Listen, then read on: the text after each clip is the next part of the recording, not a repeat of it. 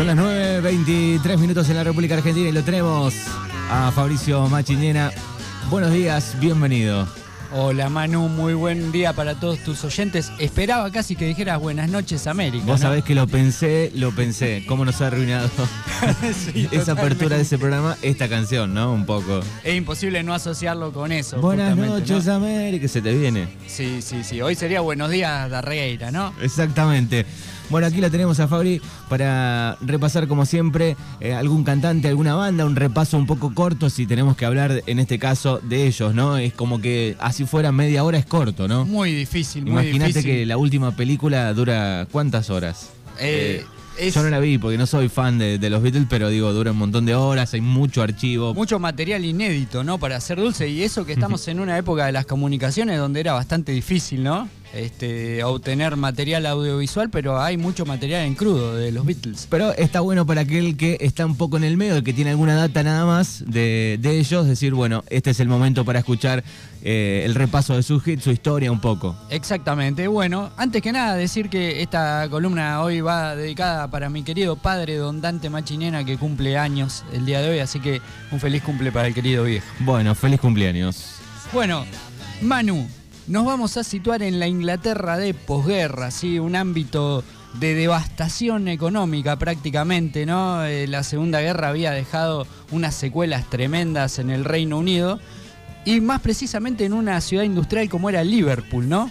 De ahí van a salir estos cuatro muchachitos que van a terminar cambiando el mundo desde el punto de vista de la cultura popular, ¿no? Manu, si hablamos del siglo XX, quizás en, términos de cultura o de contracultura, como lo quieras denominar, la tapa tendría que estar los Beatles, ¿sí? Verdaderamente cambiaron el mundo. Alguien dijo por ahí, se armó un revuelo bárbaro, que eran más grandes que Jesucristo, ¿no? Así que imagínate el bolonqui que se armó. Me imagino. Decíamos nosotros que estos cuatro muchachitos, ¿no? De, de sectores de clase media baja de Liverpool, por ejemplo, una cosa impensada, ¿no? Paul McCartney hoy tiene 400 millones de dólares de patrimonio y en su casa original, por ejemplo, no había baño, había una letrina en el patio, ¿no? Qué, qué increíble. ¿Cómo fu- fu- todo lo que sucedió después? De la nada a la gloria, ¿no? Estos muchachitos de Liverpool, ¿no? Unos adolescentes que les tocó eh, criarse en este contexto tan complicado.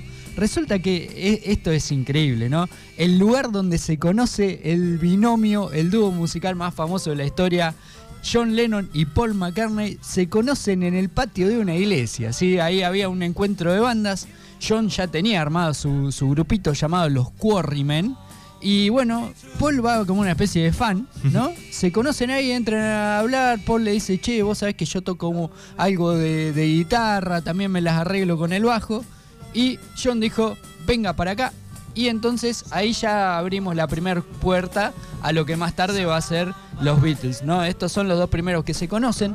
Después Paul le dice, che, hay un talento musical acá, un pibito de solo 14 años, ¿no? Increíble, ¿no? Lo- los jóvenes que eran, eh, que se llama George, George Harrison, y también lo meten dentro de los Quarrymen. Así que ahí ya tenemos los tres primeros Beatles ya están juntos en esta banda previa, ¿no? En esta especie de prehistoria de los Beatles. Un poco como arrancan todas las bandas, digamos, ¿no? Se conocen del barrio, se conocen de un lugar. Exactamente. Vamos a tocar en el garage, vamos a armar una banda. Un poco viene de ahí, tal vez. Sí, eso, y, y esto que decís vos, ¿no? El espíritu tan amateur, tan precario de los orígenes de las bandas. Por ejemplo, los Beatles ni siquiera hacían música de lo que más tarde fue el rock o el pop. Hacían un estilo de banda, de un estilo de música que se llamaba skiffle, ¿sí? Que era hecho con instrumentos domésticos, ¿sí? Vos fijate, era tan grande la malaria que había ahí en la época de la posguerra británica que costaba mucho construir, eh, conseguir instrumentos musicales propiamente dichos, así que improvisaban con instrumentos caseros, ¿no? ¿Quién, quién diría que así empezó todo? La cuestión es que los Quarrymen eh, empiezan a destacarse, ¿no? Dentro de las bandas de Liverpool y un productor los agarra y le dice, muchachos, ¿ustedes quieren ganar una moneda? Resulta que en Alemania hay varios clubes nocturnos en una ciudad llamada Hamburgo. ¿Quieren ir a tocar?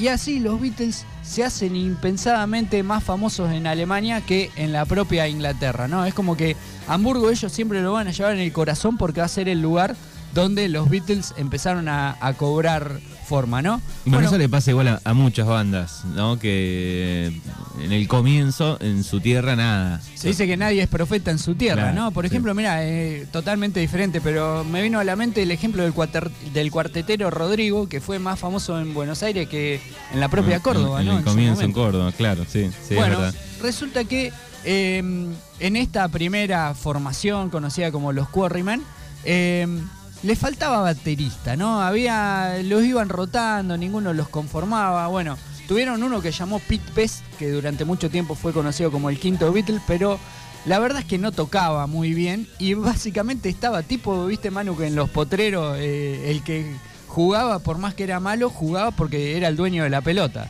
Bueno, en este caso Pete Best lo habían contratado porque se había comprado una batería, ¿no?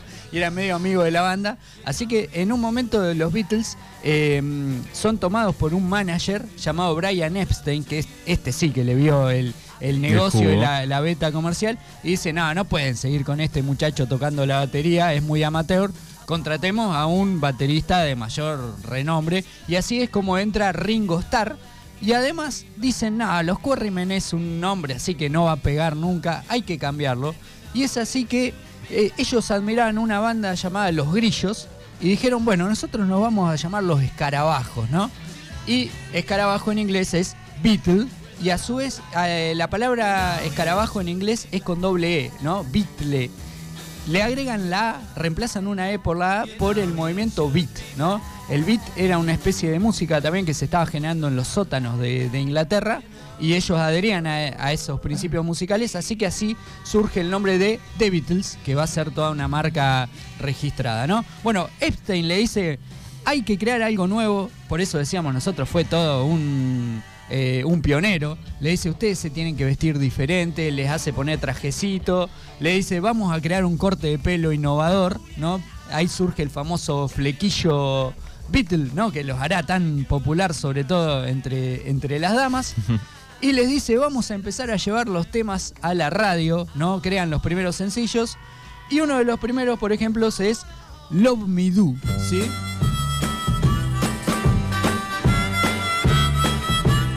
Estilo muy de armónica, ¿no? Música tranqui. Pero estamos hablando de 1962. 1962. La prehistoria de, de los Beatles. Por suerte la tecnología ha logrado una remasterizada, alguna cosita y un poquito mejor suena, así que escuchás el original. Sí, ni hablar, eso ni hablar. Bueno, acá empiezan a meter, digamos, sus primeros golpes. Después otro de los que estuviste cortineando recién, Please Please Me, She Loves You. She Loves You, por ejemplo. Este.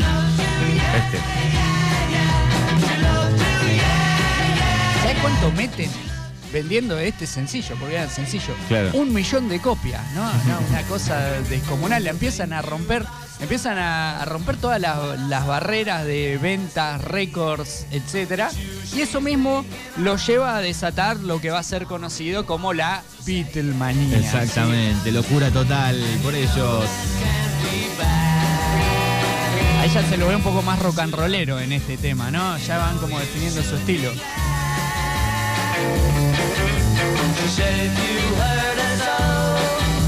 1963 esto. 1963 ya empiezan a hacer esas giras, ¿no? Ellos, digamos, los primeros shows importantes los hacen en un pub de, Liverpool llamado The Cavern, ¿no? La caverna que hoy en día es casi como un sitio histórico, ¿no? Hay un furor por visitar ese lugar donde nacieron los Beatles.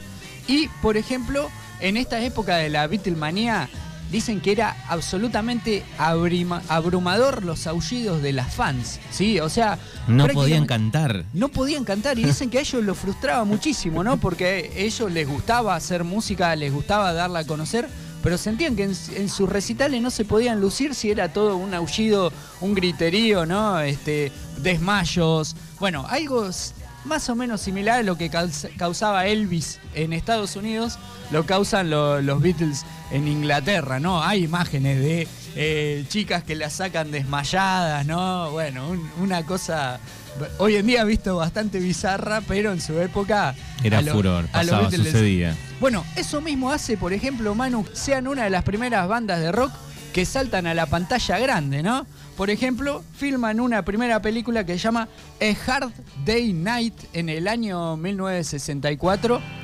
Anochecer de un día agitado sería en castellano.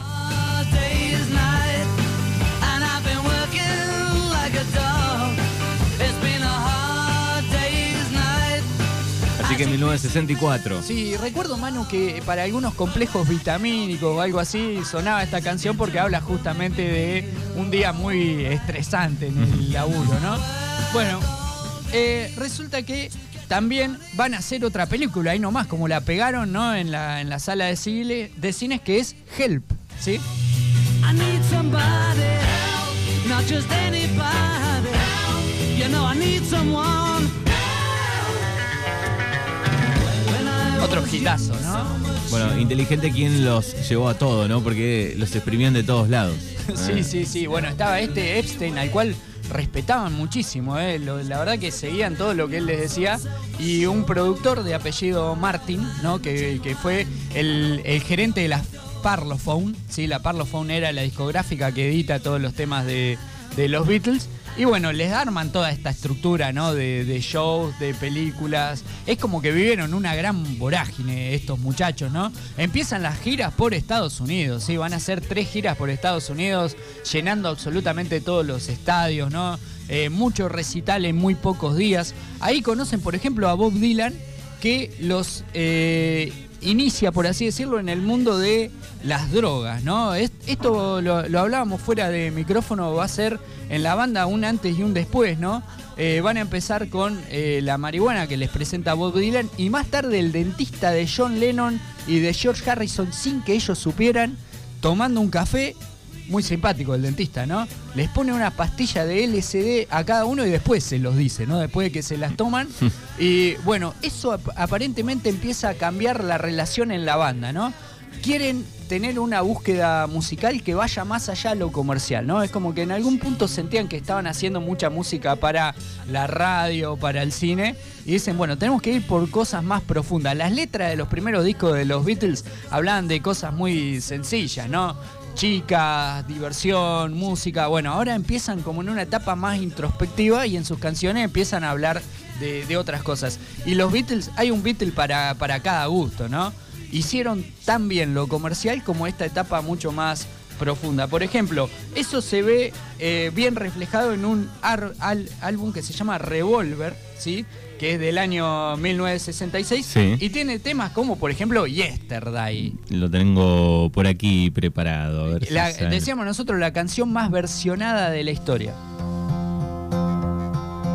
Yesterday, all my troubles seem so far away. Tenían una ventaja en esa época ellos, eh, que no había tanta red social, ¿no? Entonces los volverían locos, obviamente, con todo, pero un poco menos, supongo, sí, ¿no? sí, sí. Imagínate, no podrían salir de la casa. Si los Beatles hubiesen tenido Instagram, por ejemplo. Hubiese explotado. Impresionante esta canción, ¿no? Eh, ya se ven, fíjate, ¿no, Manu? Eh, hay cuerdas, hay violines, hay otra clase de instrumentos. Es un tema que habla sobre la nostalgia. Decíamos nosotros que los Beatles siguen cobrando hoy en día derecho de autor por esta canción, que es la más versionada de la historia, lo cual explica el enorme patrimonio que, que hicieron. Es una máquina de producir todo el tiempo, sin parar. Tal cual. tal Dinero, cual. digo, ¿no? O sea, Sin, sin necesidad de sacar nada nuevo, ¿no? sí, sí. Bueno, por ejemplo, este, otra canción casi graciosa, ¿no? De, de este disco es Yellow Submarine, ¿no? El submarino amarillo. Uno recuerda muchas veces caricaturas de los Beatles en este, en este submarino.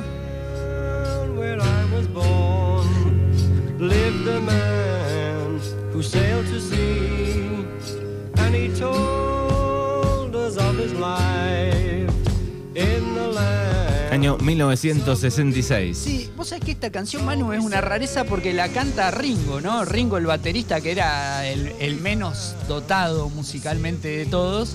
Bueno, canta esta canción. La mayoría son compuestas por el dúo Lennon-McCartney, por eso decíamos una dupla. Y muchos dicen eh, que el que quedó un poco a la sombra acá es George Harrison, que era un gran talento musical, pero fue opacado por, por los otros dos, ¿no? Bueno, los Beatles siguen en su, en su carrera haciendo un hit tras otro y en el año 67 sacan el que para muchos es el mejor disco de rock de la historia. Tiene un nombre bastante largo, se llama Sgt. Pepper Lonely Heart Club Band, ¿no? Una tapa muy característica y tiene temas como por ejemplo Lucy in the Sky with Diamond, ¿no? Este, una canción que supuestamente es infantil, pero que lleva la- las siglas del LCD en el título, ¿no? Escondido ahí. un poco pesado. Eh, también de este disco está Strawberry Fields eh, For- Forever, ¿no? Una canción caso. dedicada al, al tema, al lugar donde ellos nacieron, ¿no? A un parque que quedaba cerca de ahí en las afueras de Liverpool. Por eso, Manu, son todos temas que empiezan a variar la temática, ¿no? Son mucho más introspectivos. En el año 68 sacan otro disco muy renombrado, el álbum blanco, ¿no? El White Al- Album, que lo único es una tapa blanca con el logo de los Beatles y tiene temas como Revolution. Y aquí está Revolution. Es Fabricio Machiñena que nos trae su columna Íconos de la música aquí a Mañanas Urbanas a las 9.40 minutos con, ya te digo la temperatura, 9 grados. Bueno, este es todo un tema de época, ¿no? Año 1968, en el mundo está el mayo francés, estalla la primavera de Praga, ¿no? Son todos movimientos juveniles de, de rebelión. época, ¿no? Exactamente, ¿no? Por eso es como la cortina musical de esa época de cambio social muy fuerte, ¿no? Eh, por ejemplo, acá, Manu, ya empieza eh, la grieta dentro del mundo Beatle, ¿sí? Nosotros hablamos de las drogas. Bueno, eh, John Lennon y George Harrison se ven muy influenciados por el, LSD. John, eh, Paul McCartney no quiere saber nada. Vamos a abrir esto. un paréntesis, por ahí algún perdido con los televisores, no, con la droga, el. Exactamente, sí, eso mismo. Y eh, eso crea como una grieta inesperadamente. Por ejemplo, eh, John y George sienten que ya no pueden comunicarse de la misma manera con Paul. Antes componían juntos, ahora cada uno hace sus propias composiciones y empiezan a, a competir con ellos para ver cuáles van a ser incluidas dentro del disco. Eh, por ejemplo, se le empieza a criticar a George su fascinación por lo oriental, ¿no? Por ejemplo, George lleva a los Beatles a la India a conocer a una especie de gurú, que es el Maharishi, ¿no? Que les cambia un poco la, la manera de pensar que tenían ellos. Eh, se quieren como despegar un poco Mm. del materialismo, pero esa experiencia termina Mal. toda mal.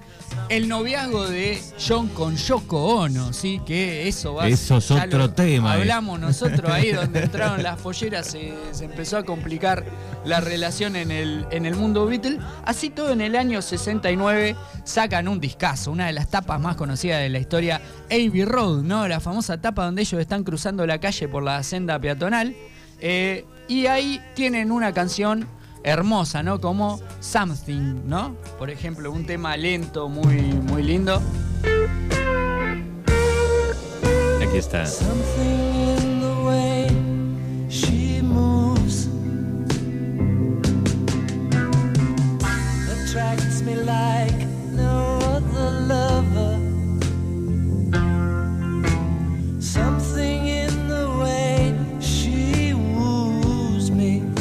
letra muy linda, pero acá ya estaba todo mal entre los Beatles, ya se sostenían apenas con alfileres, cada uno andaba por su camino, no se toleraban mutuamente, trataban de coincidir lo menos posible en la sala de ensayo, ¿no? Una cosa increíble, tenían los horarios pactados para no cruzarse mucho, grababan este, cada uno su instrumento Es individualmente. que debe ser difícil después, digo, de estar tantas horas y tantos años juntos, digo, y tenés esos problemas. ¿Cómo haces para bancarte? Es como una relación de pareja prácticamente, ¿no? Más o menos Eh, lo mismo. En el año 66, por ejemplo, ya no hicieron ningún recital más, ¿no? Dijeron, ah, ya nos vamos, no nos vamos a presentar porque el sonido el ambiente no se puede. Por eso en el año 70, cuando graban el disco Let It Be, hacen un último recital en la terraza de la discográfica, ¿no? De una manera muy improvisada. Es el último registro que hay de los Beatles juntos. Y bueno, este temazo, ¿no? Let It Be, déjalo ser.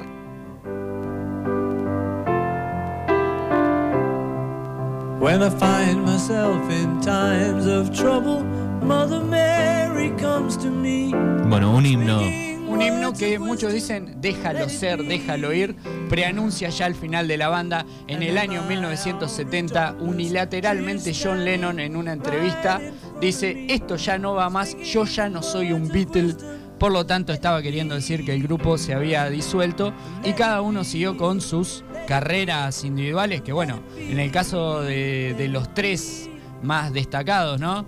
Paul, John y George Harrison tuvieron una larguísima trayectoria, ¿no? Este, como solistas y que también la, rompieron. Pero los Beatles va a quedar como la banda que cambió la historia del rock y, por qué no, la cultura popular del siglo XX. Siempre me imagino eh, dentro de varios años, dentro de muchos años, digo, bueno, ¿qué pasará? ¿Seguirán intactos? Bueno, ¿Seguirán muchos- ahí arriba? Muchos Manu dicen que la misma fascinación que nosotros seguimos teniendo por Mozart, por Beethoven, va a ser, los Beatles van a ser las, la música clásica dentro de 100 años. Eso pensaba.